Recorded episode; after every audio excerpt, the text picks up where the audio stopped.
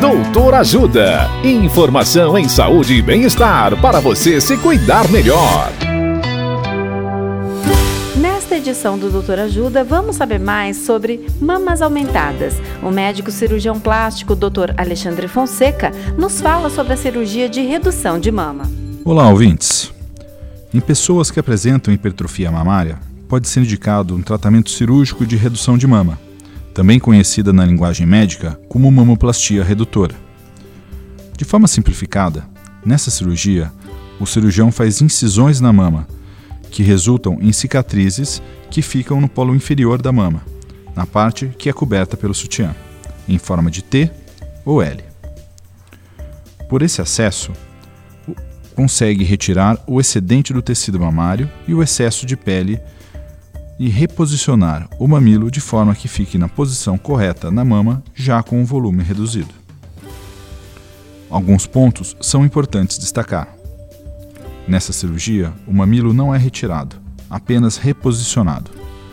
O tecido mamário é partido e suturado, e por essa razão, alguns ductos, que são os canais por onde o leite é transportado, podem ser lesados ou obstruídos com a cicatrização, trazendo prejuízo na excreção ou na liberação do leite na fase de amamentação.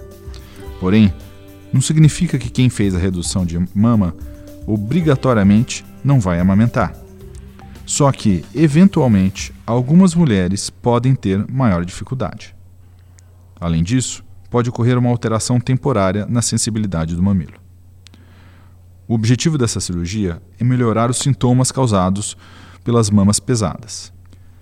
É importante destacar que as definições do diagnóstico e esclarecimentos da indicação, vantagens e desvantagens da cirurgia e muitas outras dúvidas devem ser feitas individualmente com seu médico, que no caso é o cirurgião plástico.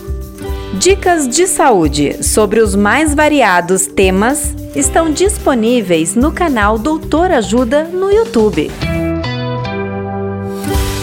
Assista agora mesmo os conteúdos do Doutor Ajuda acessando www.ajudasaude.com.br ou baixe o aplicativo Ajuda Saúde. Doutor Ajuda. Informações confiáveis em saúde e bem-estar para você se cuidar melhor.